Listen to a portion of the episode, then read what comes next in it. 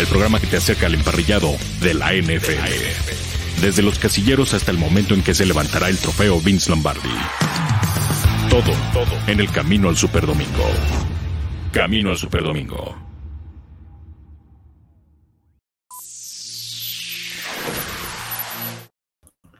¿Qué tal? ¿Cómo están? Bienvenidos a este Camino al Superdomingo a través de Máximo Avance, el programa de la NFL que tenemos en la Casa del Fútbol Americano en México. Con mucho gusto les saluda Arturo Carlos junto con Gabriel Pacheco. ¿Cómo estás, mi querido Gabo? ¿Qué tal te trata este martes ya primero de junio, caray? ¿Qué onda, Artur? Bien, pues está acabando ya el primer semestre de este año, arrancando así de pronto, así de rápido el mes de junio y lo único que representa esto es que huele a pretemporada de la NFL, huele a, juegos de, de, la liga profesional y ni se diga la temporada regular, así que nos acercamos pronto, la verdad es que se ha ido el tiempo muy rápido al final o al segundo semestre del, del año en donde tenemos mucho fútbol americano de entrada garantizado en Estados Unidos y bueno, a esperar lo que pueda ocurrir aquí en nuestro país para que tengamos nuestras propias ligas. Sí, todo, todo ya caminando. ¿Cómo estás, Julián? Saludos hasta el satélite Morelos. ¿Cómo estás, Arturo, Gabo, a toda la gente que se conecta con nosotros? Pues sí, la verdad, el tiempo se nos va como agua, ya simplemente 100 días para que arranque ese partido que ya nos tiene a todos con el Jesús en la boca, los Bucaneros de Tampa Bay en contra de unos Vaqueros de Dallas que pues vienen a hacer historia tristemente por tener una de las peores defensivas en la historia de la NFL. Sin embargo, pues vamos a ver cómo recomponen, pero ya todos estamos muy pendientes para que llegue el mes patrio, el mes de septiembre y arranque la temporada número 102 de la mejor liga de fútbol americano del mundo. De acuerdo, yo pensé que ibas a decir porque ya tenían más años que el otro equipo que, que rompió la racha, pero no, de por sí tenían ya más años eh, con la sequía, ¿no? El equipo de, de los Cowboys. Pero bueno, habrá mucho, mucho que, platicar, habrá mucho que estar dialogando. 100 días nos faltan, Gabo, 100 días nada más. 100, 100 nada más. Hoy estamos a una centena de días para que tengamos, como bien dice Julián, ese partido inaugural que hace algunas semanas nos dio a conocer la NFL, que sí estará el equipo de Dallas en ese compromiso enfrentando a, ya sabíamos, a los campeones como se ha ah, hecho una, tradición. Eh, ya sabes quién, con, ellos, un partido eh, evidentemente muy atractivo por lo que representan los Cowboys, por el campeonato de, Tampa Bay, pero eh, pues habrá que esperar, ¿no? En qué condiciones llegan los equipos en cuanto a salud, porque sabemos que de repente eh, la situación en pretemporada, aunque algunos, eh, bueno, las estrellas, los titulares prácticamente no van a estar en, los partidos de pretemporada que este año sí están programados, los campos de entrenamiento de repente te dan unas sorpresas y los Cowboys empezaron a definir su futuro el año pasado precisamente en la pretemporada cuando jugadores importantes eh, se fueron lesionando el momento que abrieron los campos de entrenamiento y desde ahí la defensiva, por ejemplo, fue un, un fiasco para este equipo. Sin embargo, pues ya estamos a esos 100 días. Hoy todavía podemos esperar el mejor talento de los dos equipos presentes en ese duelo. Y por supuesto que 100 días rapidísimo que se van a ir y más que ahora sí vamos a tener eh, los juegos de pretemporada previamente.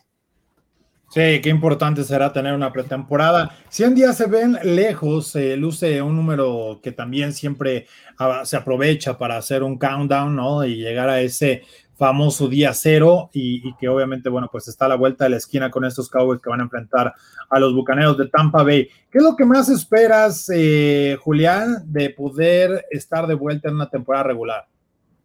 Híjole, la verdad muchas cosas porque el que se haya incrementado el número de partidos, el esfuerzo que está haciendo la liga por no volver a arrojar pérdidas económicas, la verdad es que sí va a ser una temporada crucial que va a definir eh, muchas cosas de cara al futuro. Ya se está hablando de que la NFL pues ya tiene planes de expandir inclusive a 18 juegos de temporada regular que, que se puede buscar para el 2025 o algunos dicen que para el 2030 por el actual acuerdo que existe con la NFLPA, pero me parece que es precisamente eso, ¿no? La, emoción de volver a ver estadios llenos, de ver por fin la casa de los Raiders, ese impresionante Allegiant Stadium por fin lleno, por fin con público, con estos DJs que quieren meter los Raiders, y por supuesto también el SoFi Stadium, que es un estadio bellísimo, la verdad, sí se extraña mucho, y yo creo que la NFL va a hacer un gran trabajo por volvernos a, establecer en, lo que conocíamos como realidad antes de que sucediera toda esta dichosa pandemia que nos tiene vueltos de cabeza. Y pues vamos a ver cómo funciona esto del partido extra de temporada regular, porque si bien es cierto que se pierde la simetría de la liga, pues la NFL está haciendo un esfuerzo pues realmente importante, ¿no? Para enfrentarse a esta pandemia, porque sabemos que es la liga que más dinero genera y que tiene que cuidar precisamente eso. Por eso también viene este acuerdo colectivo con las grandes empresas de, empresas de medios y, y este acuerdo de más de 100 billones de dólares que por fin se alcanzó. La verdad es que son muchísimas cosas, entre otras cosas, no sé cómo vaya a terminar el futuro de Sean Watson, de Aaron Rodgers. Todavía estamos a 100 días, pero hay muchas cosas que todavía no terminan de encuadrar bien. Sí, de hecho, eh, ahora que hablas de 100 días, por ejemplo, eh, el número 100 es mágico, ¿no? Muchas veces. Aaron Rodgers tuvo 14 partidos de 100 puntos de rating o más el año pasado, récord en la historia de la NFL. 14 de 16 partidos terminaron con más de 100 puntos de rating, un número eh, escandaloso, ¿no? Y bueno, detrás estuvo de Sean Watson con 12, Ryan Tannehill con 11, eh, el mismo Brady con 10, una cantidad bastante elevada eh, para lo que podríamos estar pensando, ¿no? Cuando hablas de 100 días en ese sentido y que además hoy, pues es un día importante, independientemente de estar a 100 días, es el, momento en el cual eh, los equipos podrían dejar en libertad a un jugador. Ayer lo platicamos con Ian Roundtree en el segmento ¿no? de Front Office y, justamente de cómo podían eh, tener un poco más de espacio en el tope salarial. De hecho, tuvimos algunas contrataciones de las cuales estaremos platicando, pero sí hay tres equipos que van a, que, los que más van a generar espacio, pues bueno, son los Broncos que, hicieron 10 millones con la salida de J1 James. Eh, el caso de Chicago, ¿no? Charles Lino eh, con 9 millones y los Vikings con 7.9 después de dejar a Kyle Rudolph. Así que de alguna manera pues esto les permite abrir un poquito la, pues el espacio y luego la chequera, ¿no? Para tratar de hacerse de, los servicios de algún jugador. ¿Qué harías, eh, Gabo, cuando puedes ampliar tu tope salarial? ¿Buscar jugador o esperar a que las cosas vayan caminando? Porque sabes que también en el, en el, en el andar de la temporada puedes tener bajas y ahí es donde necesitarías de algunos jugadores. Eh, sí, e, evidentemente es una una decisión interesante que se puede empezar a, plantear desde las eh, gerencias generales de los equipos. Em, el tope salarial te va a permitir exactamente empezar a eh, buscar ese talento que ya no estabas pronosticando o que estabas desechando precisamente porque no había posibilidad de traerlo a este equipo. Y ahora no solamente es llenar por tener espacios en un equipo de prácticas o solamente traer a aquel jugador que se quedó hasta el final del momento de las contrataciones y que pudiera ser un buen sustituto en un dado caso, sino esto abre evidentemente la posibilidad de estar buscando todavía en momentos eh, avanzados de la pretemporada talento que te pueda eh, generar un impacto inmediato en la ofensiva o en la, o en la defensiva. Así que lo que yo veo son equipos que van, eh, que pueden estar generando contrataciones muy atractivas, muy interesantes, que sigan impactando en sus diferentes rosters con esta opción de tener eh, la cantidad de dinero adicional gracias a esta apertura y no solamente, como decimos en México, cascajo, ¿no? Para eh, simplemente tener ahí un, un, un back de jugadores que te pudieran en algún momento salvar dentro de una temporada tan desgastante como siempre lo ha sido la NFL.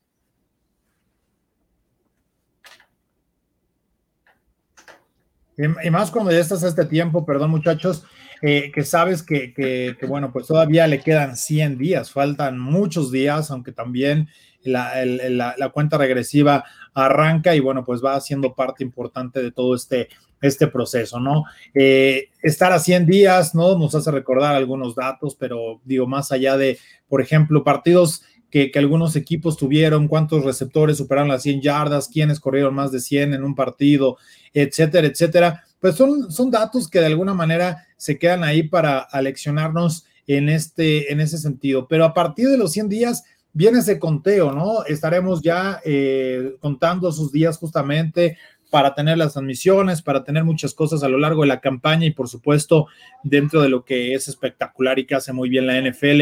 Al igual que, hay algo que, bueno, veremos en este 2021, ¿no? esos famosos récords a, romper, eh, muchos jugadores que están cerca de llegar a 100 capturas, por ejemplo, en, en la NFL, como es el caso de Justin Houston, que es incluso un agente libre, de Chandler Jones, de Ryan Kerrigan, que ahora también cambia de equipo llegando a Filadelfia.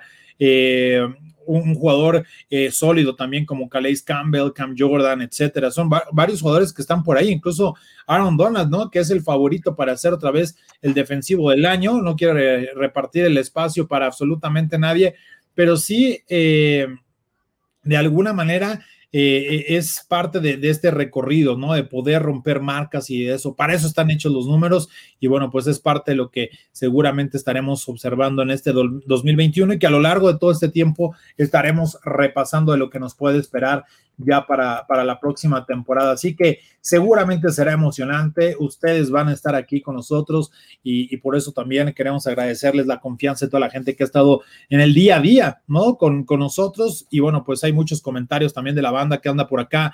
Como dice Manuel Calle, estamos a 100 días para la temporada con el partido de Cowboys Buccaneers. Se va a hacer un duelo a muerte entre Brady y Prescott. Va a ser un partido complicado, pero uno gana. O pueden empatar, ¿eh? Aguas eso no hay que dejarlo fuera de repente. Eh, hola, una tarde on fire y con un año más de la Marina Nacional, además de nuevo mes, Indira Guzmán, ah, es que es día de la, de la Marina. Este es el mes de papá. ¿De, qué papá? ¿Quién es el, papá de los de Tom Brady? ¿Qué hubo? Jesús Niebla nos dice acá, buenas tardes a todos. Eh, en Mesa de Acero se continuará con tema de partidos también de los Steelers.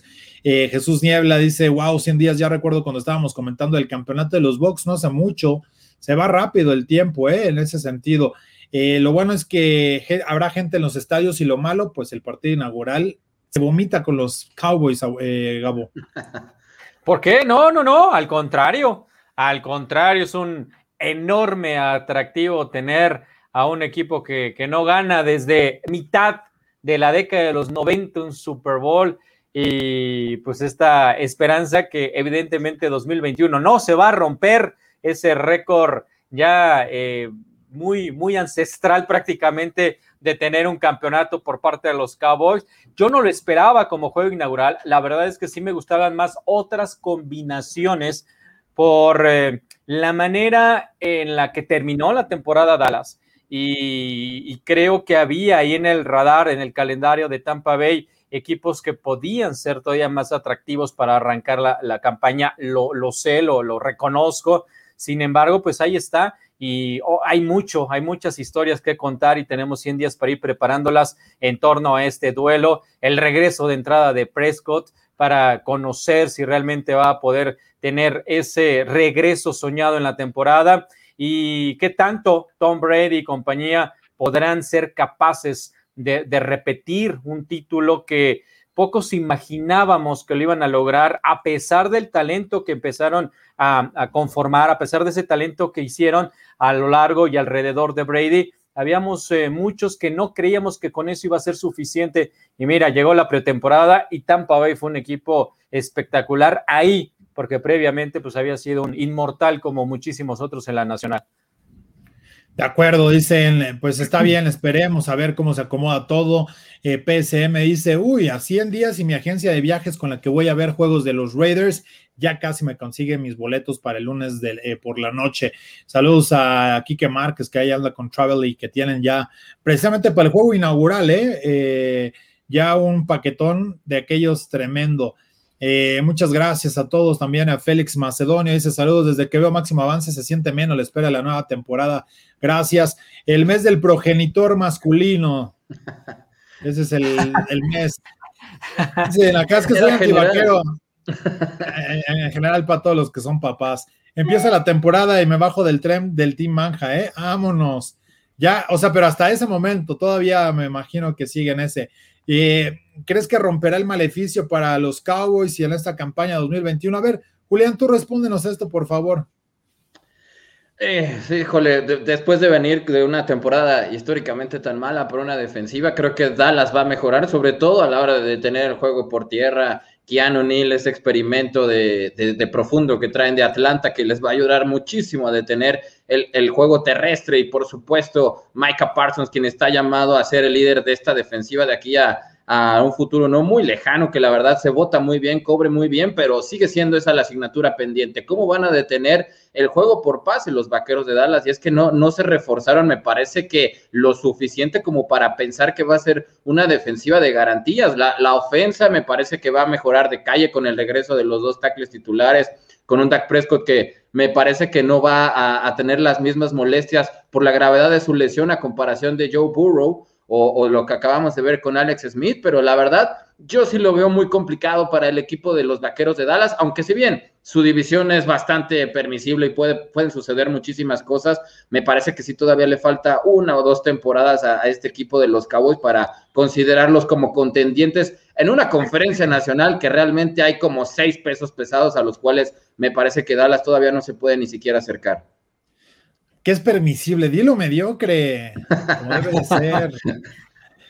Oye, acá dicen, oigan, y el señor Mancarrés anda aún festejando, espero que no sea la emulación deportiva, y envuelto en su bandera necesita de la Cruz Roja por festejar la azul.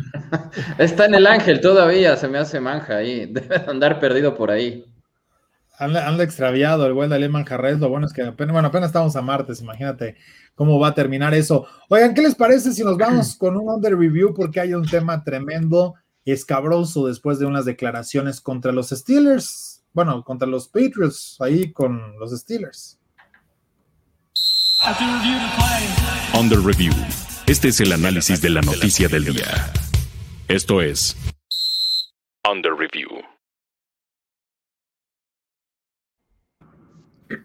Miren, muchachos, yo sé que después de todo lo que se ha hablado, se ha dicho, eh, se ha criticado a los, a los patriotas de Nueva Inglaterra, que si el Spygate, que si esto, que el otro, eh, los asteriscos y no tantos asteriscos, ¿no? Que por ahí también luego empiezan a hacer un tema de escándalo. Pero fíjense que apareció Bill Cowher, ¿no? Este head coach de los Steelers, que incluso será entronizado al Salón de la Fama el, el próximo mes de agosto, y eh, dijo justamente que pues Pittsburgh perdió el partido, dijo, no perdimos el partido por ese motivo, ¿no? Del robo de señales. Perdimos porque ellos ejecutaron mejor que nosotros. Eso lo eh, declaró en una entrevista con The Athletic. Y en el marco de la presentación de su autobiografía, en la que hace mención precisamente del Spygate, el escándalo que apunta ¿no? hacia los Patriots, los Steelers de Cowher estuvieron ahí, perdieron dos finales de conferencia frente a estos Patriots de Belichick y, que estuvieron inmiscuidos en el, en el, tema de grabación de señales justo en ese momento de la, historia de la liga. Eh, ¿Qué lectura darle esto, Gabo? Porque evidentemente, pues muchos aficionados de Pittsburgh, eh, pues tienen, ¿no? Como un equipo odiado a este conjunto de los Patriots, si bien los Raiders fueron el, el equipo que detonó, ¿no? El, después del Top Rule, pero, pero es algo interesante las declaraciones por parte de, Bill Cowher. Solamente eh, son odiados por los aficionados de los Steelers, los Patriots. Bueno, bueno, eh, por, decir algunos que te faltaron otros 31. Sí, sí, sí, te faltaron otros, bueno, no 30, porque ya con ellos eran los 32, otros 30.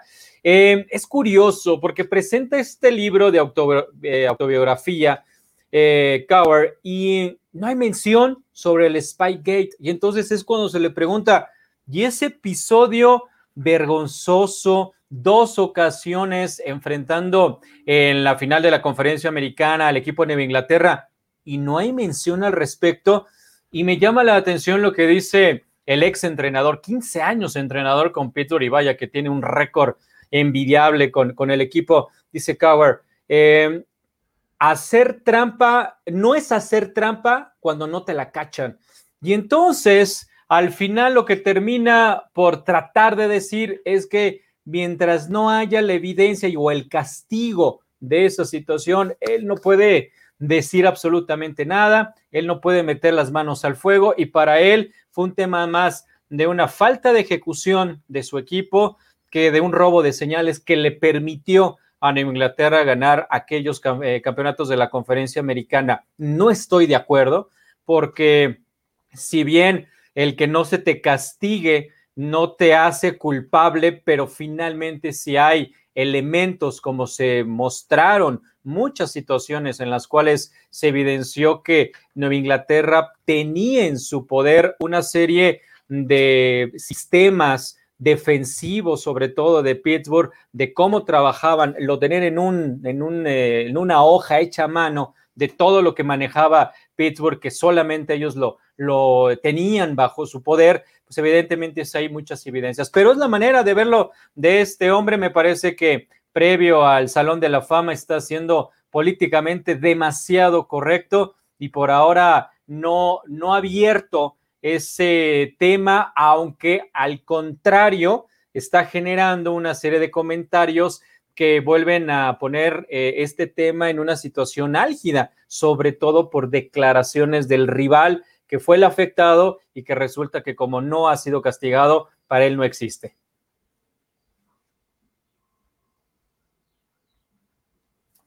Tú, Julián, ¿cómo ves este, este panorama de las declaraciones de Bill Cowher y qué lectura le das?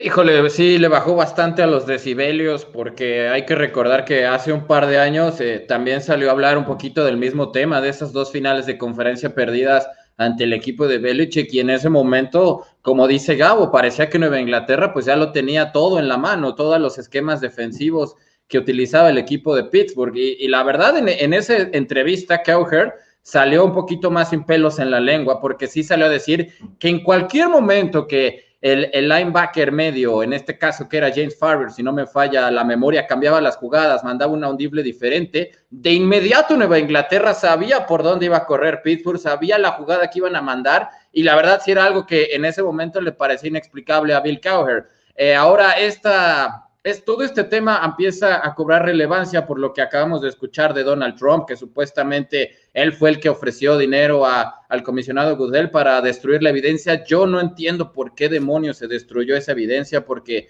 no nada más ese, es ese tema de, estos dos eh, finales de conferencia ante Pittsburgh. Hay que recordar que desde la Talk Rule, el equipo de los Rams en ese entonces de San Luis ya se había quejado mucho y había un escándalo ahí también apoyado por John Clayton eh, periodista muy condecorado de ESPN, de que Nueva Inglaterra había espiado en un entrenamiento a los Rams previo al Super Bowl. Esa era mucho más grave.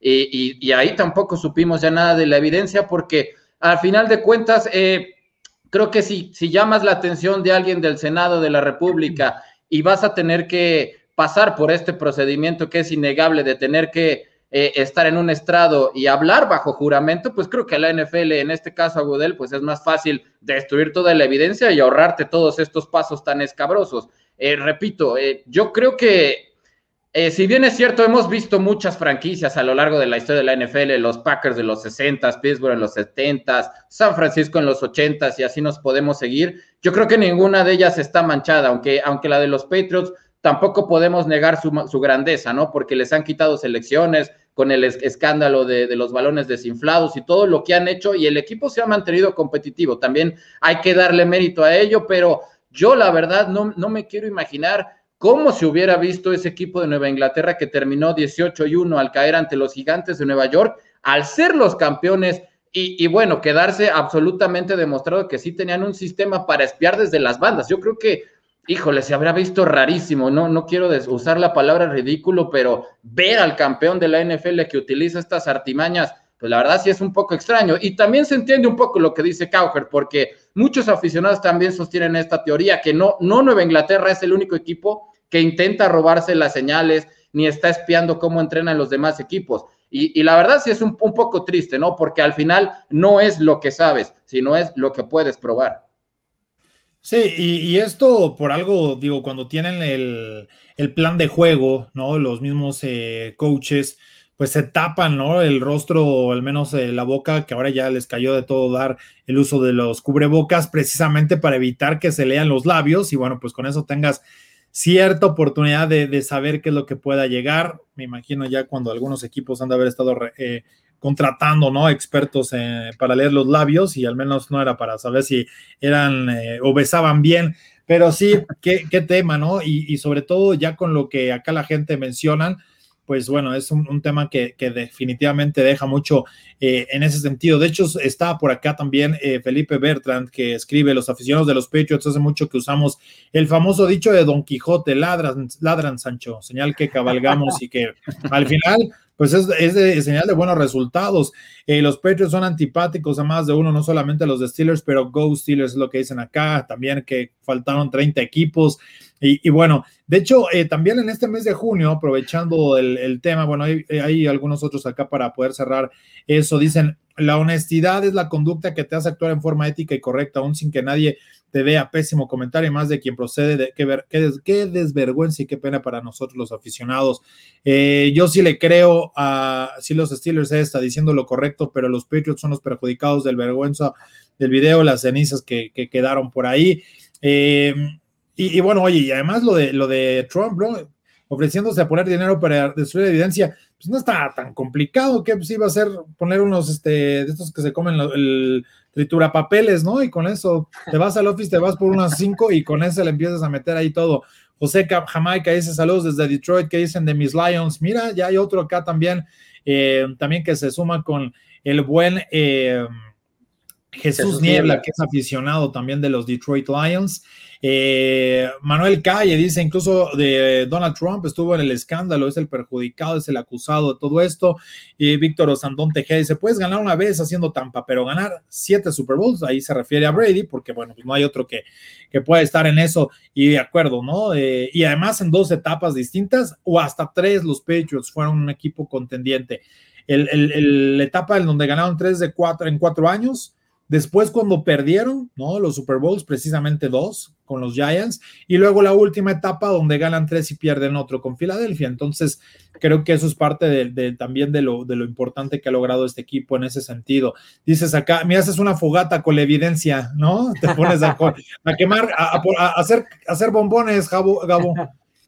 Este, y puedes hacer bombones, ponerte bien calientito allá en Nueva Inglaterra, bueno, en, el estado, eh, porque vaya que hace mucho frío, así que las evidencias, destruirlas, no tenerlas, como bien dices, eso, ¿cuál era lo complicado? Evidentemente, lo, interesante hubiera sido tener una mayor eh, profundidad en estas investigaciones. Y en la actualidad, nos hubiera gustado eh, sin haber leído todavía ese libro, pero teniendo la referencia de, ya de lo que es una vez impreso y presentado la biografía de eh, pues evidentemente nos gustaría que hubiera un capítulo o alguna parte, alguna referencia sobre este episodio, él cómo lo vivió, él cómo lo analizó, más allá de simplemente decir en una entrevista, no hay más de ese tema, porque no, no tengo nada que hablar de algo que no, no se castigó y que para mí fue un error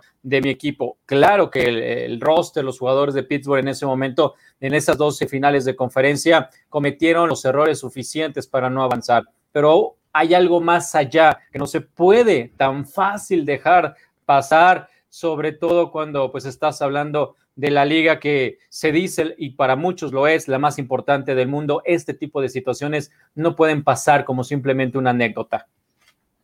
Pues ahí está, no lo, escribió, no lo incluyó en el capítulo, así que ni modo, para los chismosos no nos podremos enterar de nada más. Pero pues ya pasó, dicen acá, no creo que le quiten los campeonatos, déjenlo así, ya así pasa, ya ni modo. Incluso Rubén Valerio dice, pregunta, ¿qué le pasó a los Astros por el espionaje en grandes ligas? Pues eh, lo sancionaron, ¿no? Eh, les eh, quitaron por ahí un tema de, de 5 millones de dólares, le suspendieron sus elecciones de draft en la primera y segunda ronda para los drafts del 20 y del 21. Eh, y bueno, no ningún jugador fue castigado porque, bueno, de alguna manera tuvieron cierta inmunidad por parte de las grandes ligas al eh, estar, eh, pues, aceptando, ¿no? El ser partícipes en cuanto a la colaboración o cooperación en cuanto al tema. nosotros, a nosotros nos ganaron con una intercepción y fue un error del coach Carroll. Hay que reconocer lo bueno que fueron los Pats, dice Víctor Osandón, que le va a los Seahawks. Eh, ya, ya sí, sí, sí, ya luego mandaba ahí perdiendo. Eh, Dice, comente, sobre Catherine Rutch, la vicepresidenta de Eagles, que acaba de, firmar, precisamente lo, lo, hicimos, lo se comentó la semana pasada.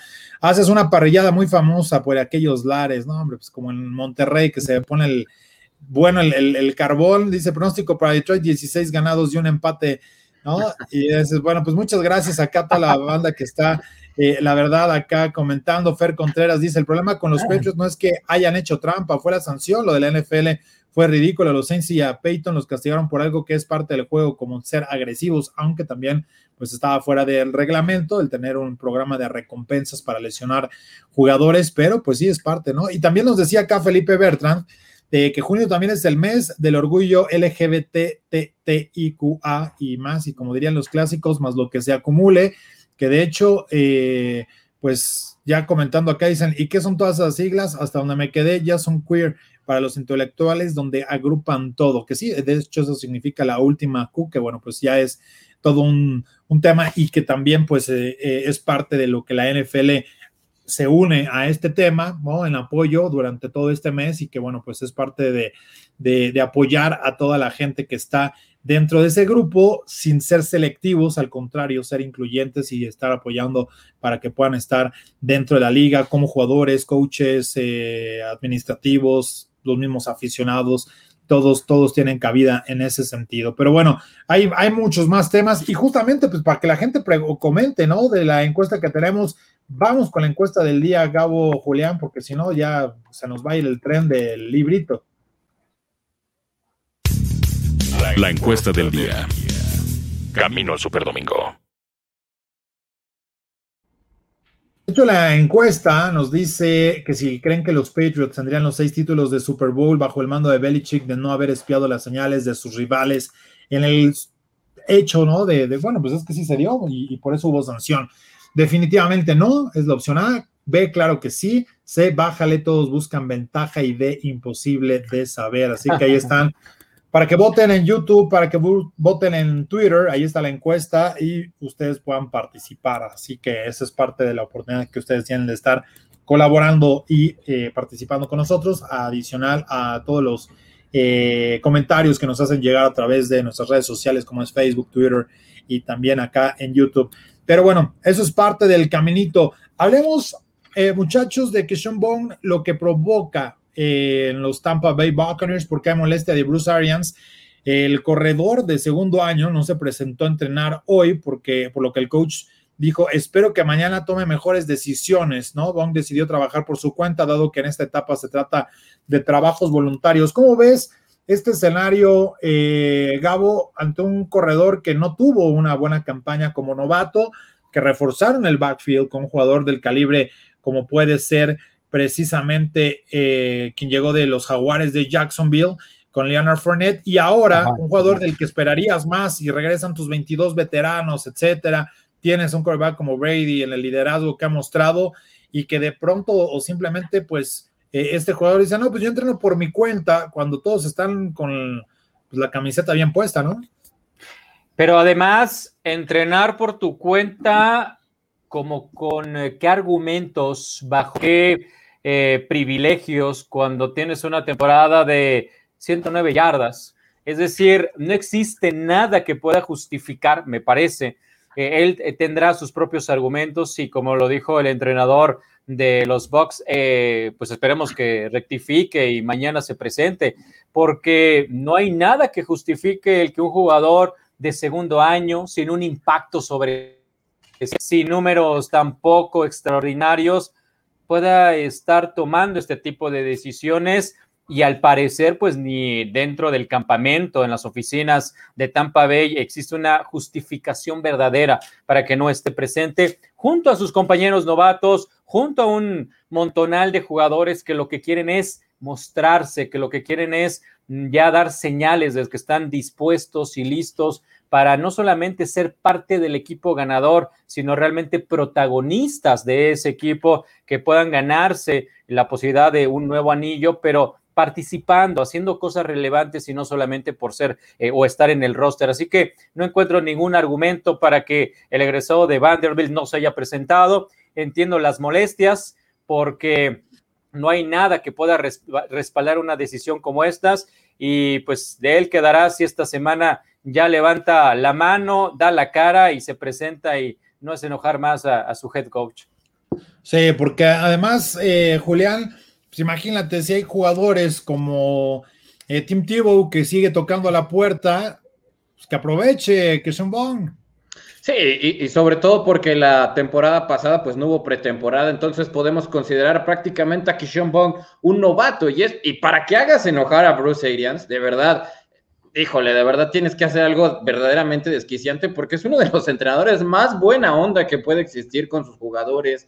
Él mismo es el que le dice a Brady, no, no te preocupes, tú vienes de lesionarte la rodilla, tómate el tiempo que sea necesario.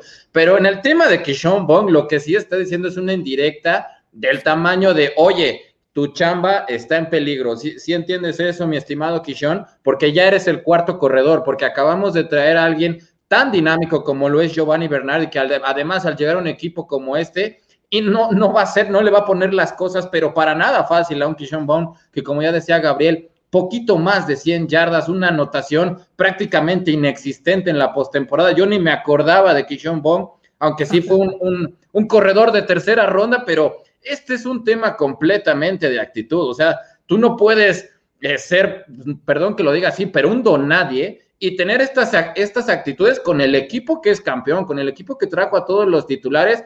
Caray, haz un esfuerzo de saber que ahí está Fournette, que ahí está Giovanni Bernat, que eres el cuarto corredor, repito, tienes que tener una mejor actitud y este es un mensaje que digo, cualquiera lo podría entender y, repito, de uno de los entrenadores que se ve más buena onda con todos sus jugadores, la verdad, ahora sí lo hizo enojar y me parece que sí se manchó Kishon Bond.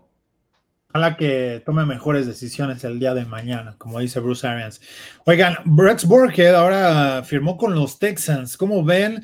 Este ex corredor de los Patriots llega a un acuerdo con Houston, equipo que tiene mucha competencia en la posición a pesar de todas las circunstancias en las que andan inmiscuidos, pero pues hay, hay talento, ¿eh? Con Lindsay, con Ingram, etcétera. Bueno, ahí están otros corredores como Scotty Phillips, Buddy Howell, Dontrell Hilliard, que a lo mejor no representarán tanto, pero profundidad en el backfield lo hay ahí en Houston.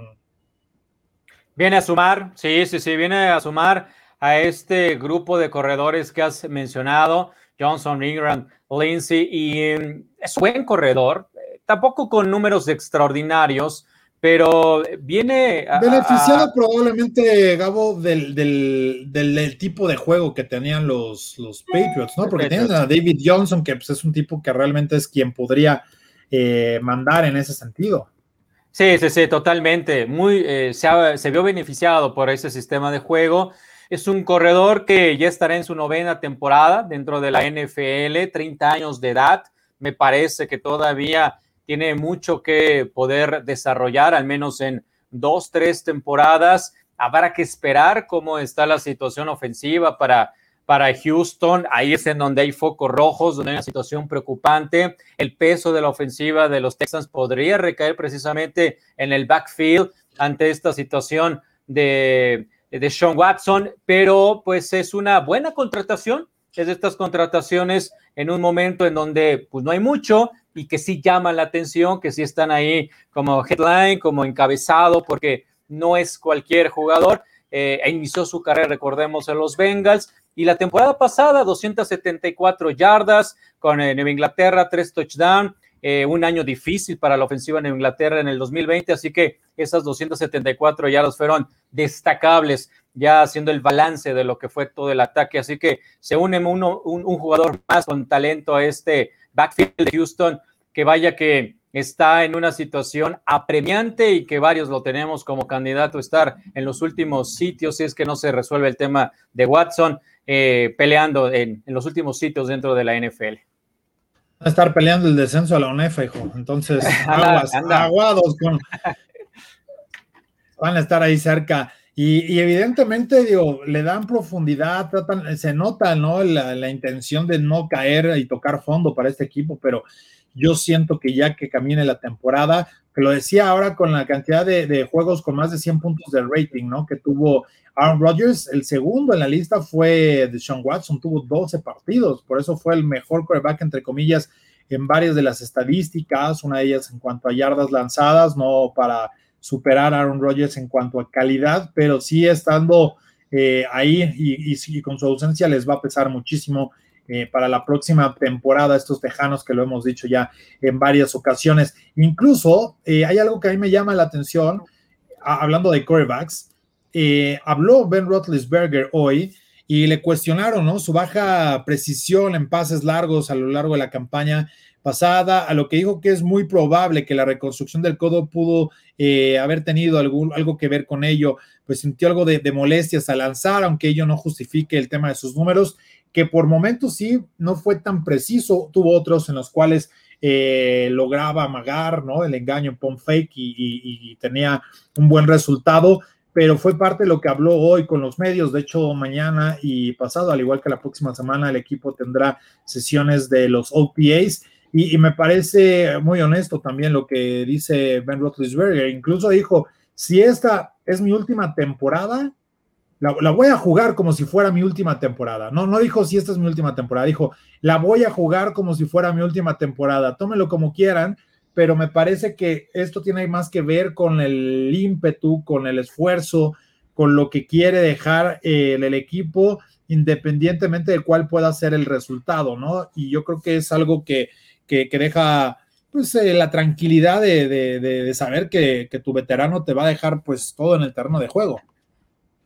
Sí, sin lugar a dudas, y, sobre todo Rotlisberger, como bien lo dice, es muy honesto, muy noble, porque él mismo es el que va y le dice a la gerencia general que se quiere bajar el sueldo, le hacen esta rebaja de 5 millones de dólares para ayudar al equipo de Pittsburgh, pero creo que es todo en conjunto, porque sí fue una temporada muy impotente para una ofensiva que fue muy unidimensional, que en parte también fue porque la línea ofensiva, pese a, que había demostrado ser una de las mejores de la NFL, sí ya había sufrido un claro retroceso en los últimos años. Y si no puedes correr, pero en absolutamente ningún down, pues va a ser muy complicado que le estés cargando un Rotlisberger que viene de esta lesión de codo. Él lo sabe que que jugadas de más de 20 yardas me parece que quedó en el lugar 30 de la NFL. Él sabe que se tiene que exigir más, que esta temporada quizás la, cicatriz ya habrá sanado un poquito mejor y que podamos volver a ver, no sé si esa precisión quirúrgica que le conocimos en algunos momentos a Rotlisberger coronando con esa impresionante recepción a Antonio Holmes en contra de, los Cardenales de Arizona. No creo que vuelva ese Rotlisberger, pero creo que sí puede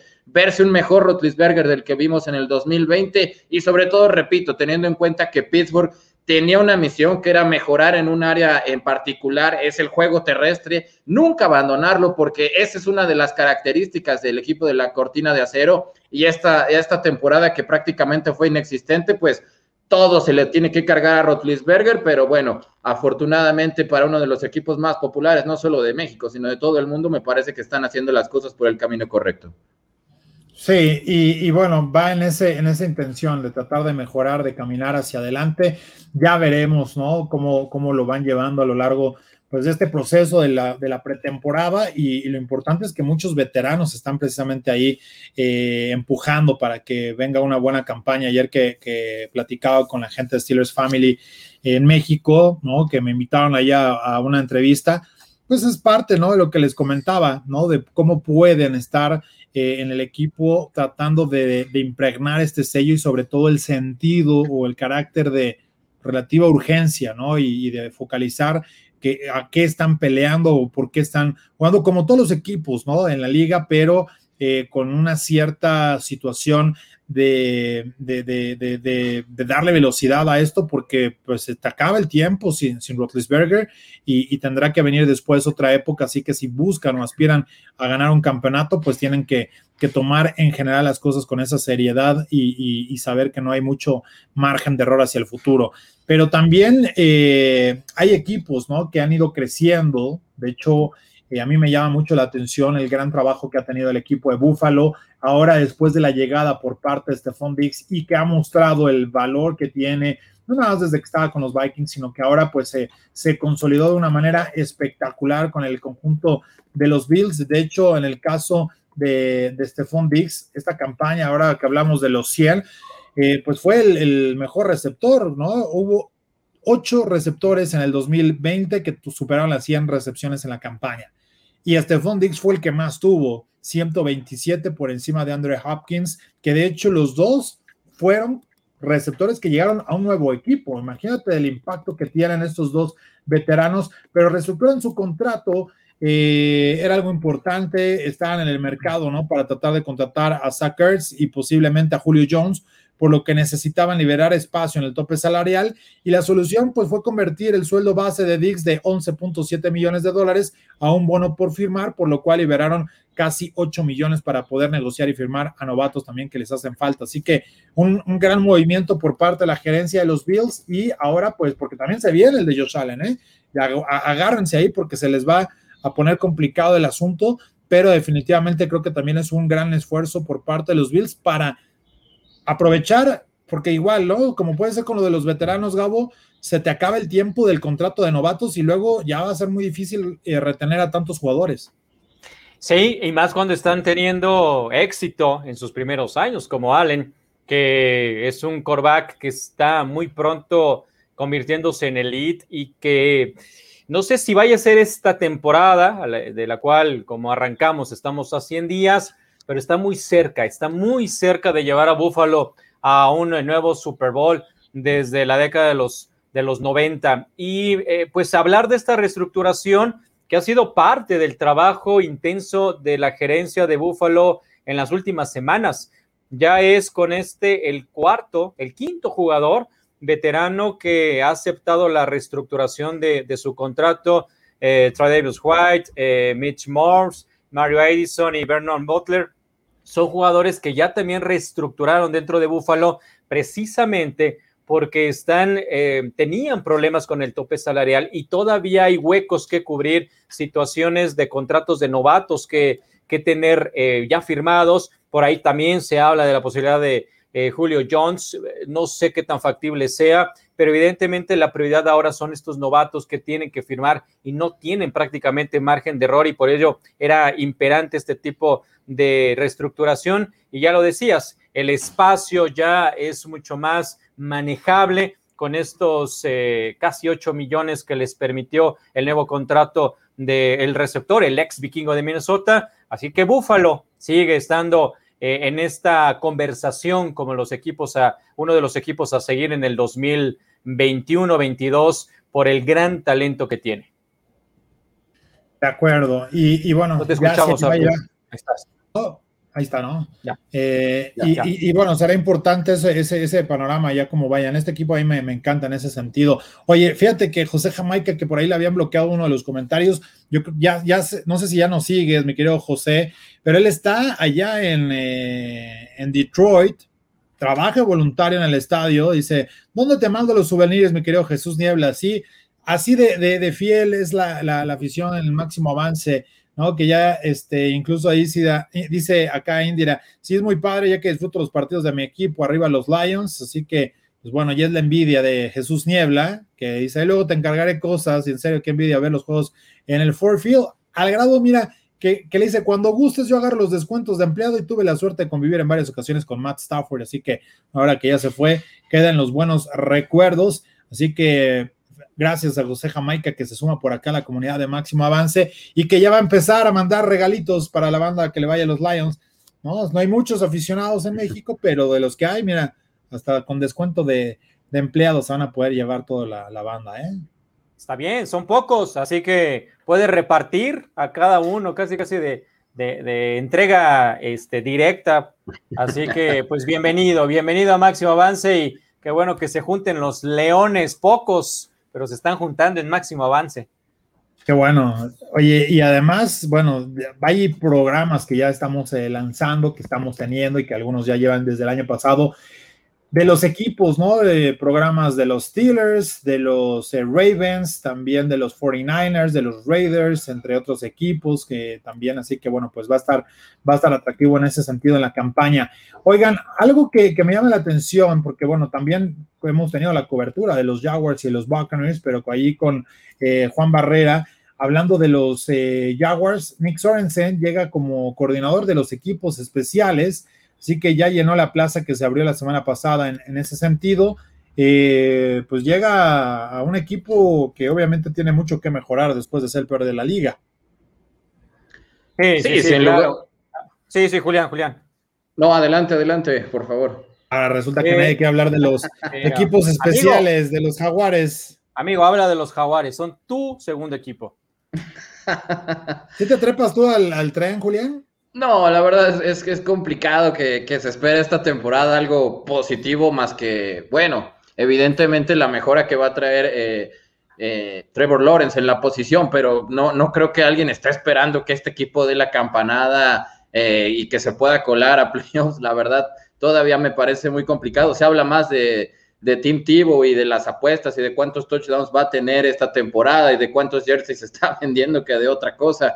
Pero la verdad, y creo que Urban Meyer está haciendo bien las cosas como para que quizás en el 2022 pensar en, en, ya tenerlos como un candidato, porque sí se espera que Trevor Lawrence sea un jugador de impacto inmediato. Me recuerda mucho la, llegada de Peyton Manning al principio a la NFL, que bueno, no, no daba una con los Colts y era paliza tras paliza. Recuerdo una paliza que le propinaron los Jets de Nueva York, pero al otro año ya tenía este equipo como uno de los contendientes. Espero que se pueda dar una conversión similar a la de los Jaguares de Jacksonville, porque hay muchos que, que hablan, ¿no? De que Trevor Lawrence es una especie de híbrido. Era Jill Brand, el, gerente general de los Cowboys, quien seleccionara, eh, creo que a 12 Pro Bowlers, si no me falla la memoria, que Trevor Lawrence es una, un híbrido entre Peyton Manning y John Elway. La verdad, no hay muchos jugadores que tengan esas características, pero como ha sufrido Jacksonville con esta defensiva y como bien dices, si es un plus en esto de los equipos especiales, pues me parece muy complicado que puedan competir esta temporada, pero sí se va a ver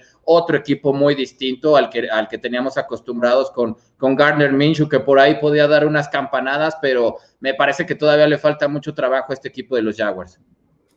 Sí, vamos a ver cómo logran evolucionar esta, esta parte y, eventualmente pues tratar, ¿no? De reconstruir tanto la ofensa, la defensa, pero no hay que dejar fuera el tema de los equipos especiales que también va a ser muy, pero muy importante. Oigan, y en las efemérides de un día como hoy, en primero de junio, fíjense que algo que de alguna manera cambió el momento Panini, nació el Sunday Ticket, ¿no? En el 94 fue cuando la NFL lanzó al mercado este producto, una suscripción anual a través de un paquete eh, satelital que era con DirecTV y que tiene la vigencia de estos derechos hasta la temporada 2022. Ya por ahí incluso eh, han hecho cierta fusión DirecTV con ATT en Estados Unidos. En México se puede seguir este producto eh, a través de Sky, que de hecho cuando había DirecTV en México también se tenía en esta plataforma, pero después al retirarse del mercado lo cedieron eh, este paquete con, con Sky, así que bueno, pues es parte de donde ustedes pueden también seguir los partidos en la campaña,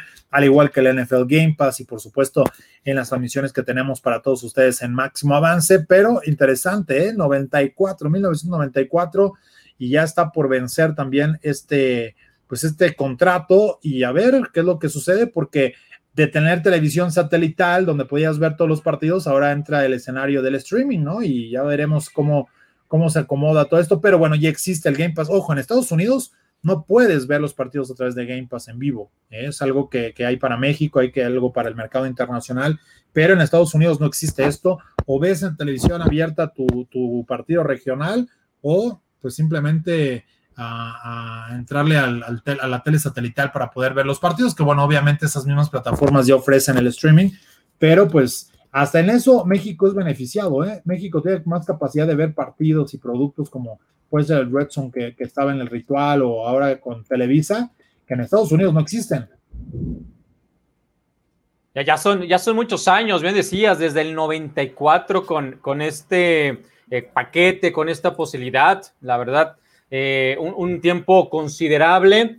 Y yo desconocía esto que estabas diciendo, Arturo, la verdad es que yo no sabía que en Estados Unidos no se tenía esta posibilidad de poder contratar un, sistema para poder ver todos los partidos y esto habla de pues la importancia que, están son los mercados fuera de Estados Unidos y que el, el, mercado cautivo en los Estados Unidos te sigue permitiendo no tener estas opciones y de cualquier manera tener ganancias extraordinarias y solamente empezar a captar ese otro mercado a través de proyectarles todos los partidos semana a semana para que sean más los públicos a nivel mundial que, que puedan estar. Ahí está el dato de la efeméride, un, un, dato interesante y que arroja un, un, tema también atractivos sobre las transmisiones de todos y cada uno de los partidos de, la liga. De acuerdo, hoy acá nos dice Indira Guzmán, señor Arturo Carlos, pues no podía Ben Roethlisberger más que aceptar la realidad. Sí creo que podrá mejorar para esta temporada y su objetivo de jugar como si hubiera, como si no hubiera más es lo correcto.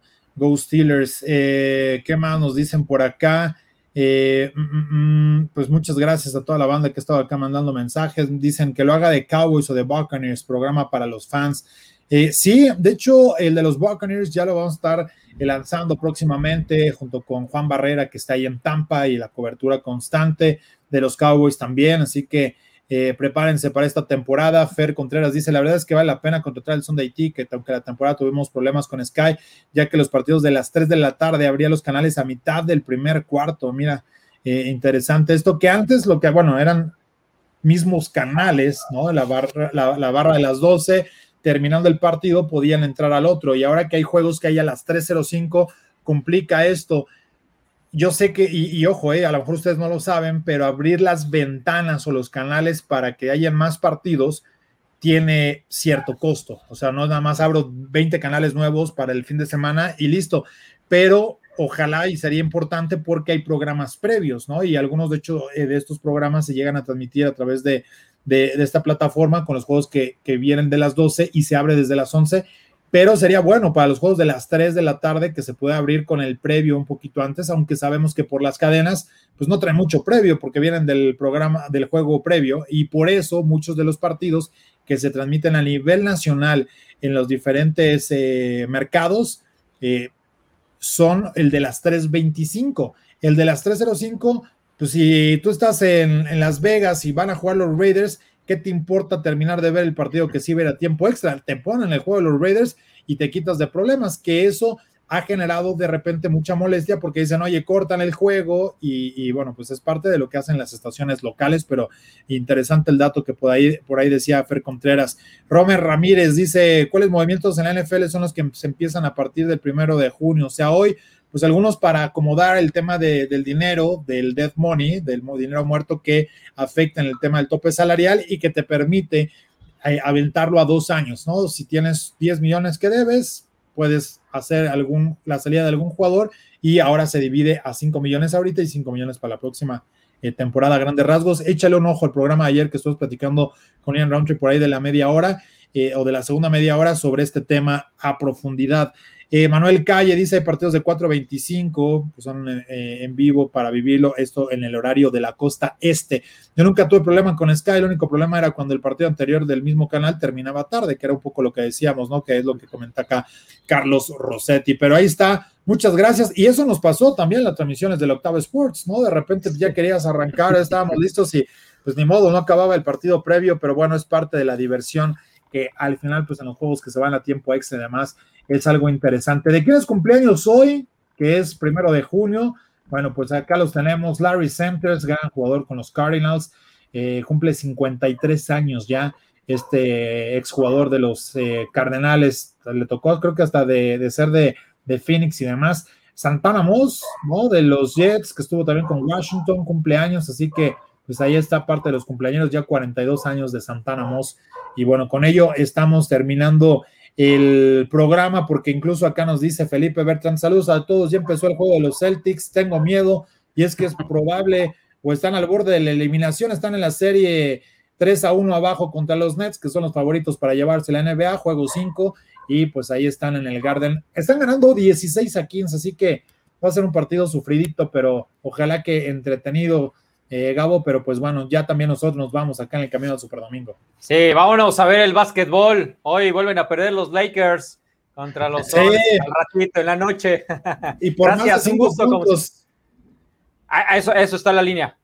Sí, es el pick que, dimos y, y, sí fuimos en ese, en ese pick para que los Suns superen por cinco puntos a, a, los, a los Lakers, que no sé o no sabemos todavía qué tal va a estar Anthony Davis, porque estaba cuestionable, pero bueno, hay que disfrutar de la NBA antes. es, es, el, el, el, entretiempo, ¿no? O el, el entremés eh, previo a llegar a la NFL, Julián, también. Sí, sin lugar a dudas, está en la, en la mejor época del año el baloncesto y pues, bueno, vamos a ver si ahí los refres empiezan a mejorar porque sí, híjole, cada vez que veo un partido de la NBA, las faltas y, y las violas, sobre todo que se les van a los oficiales, sí son como para extrañar el básquetbol de los noventas, pero bueno, no todo en la vida es perfecto. Vamos a ver si pueden repetir estos Lakers, que como ya bien se manifestó el señor Gabriel Pacheco, pues él es muy anti-Laker. De acuerdo, pues ahí está. Muchas gracias a PCM que anduvo por acá. Eh, toda la banda que estuvo acá conectado. Dice, sí, termina tarde a las 11.30. También los juegos, ¿no? Porque los que estamos metidos en la NFL desde la mañana hasta la mera noche. O sea que esos domingos son sagrados en ese sentido. Gracias a toda la banda. Dicen, el señor Roncho llegó a los 37 minutos de iniciado, pero llegó y se puso excelente. Así nos están checando el tiempo, ¿eh? eh Gabo Julián, imagínate, para ver si, si no están. Y, y, nosotros queríamos reloj checador en la oficina, imagínate, con esto está mejor. A comer ceviche caliente, muchas gracias. Ahí está toda la banda conectada. Gracias a Jessica Villegas que estuvo en la producción de este programa. Así que nosotros nos despedimos, nos esperamos mañana, eh, mañana miércoles, ¿sí? Para seguir platicando de la NFL aquí en Máximo Avance. Muchas gracias, Gabo Pacheco, muchas gracias, Julián López. A nombre de todo el equipo, yo soy Arturo Carlos. Los esperamos mañana con más de la NFL en el camino al Super Domingo. Esto fue Camino al Super Domingo, el programa que te acerca al emparrillado de la NFL.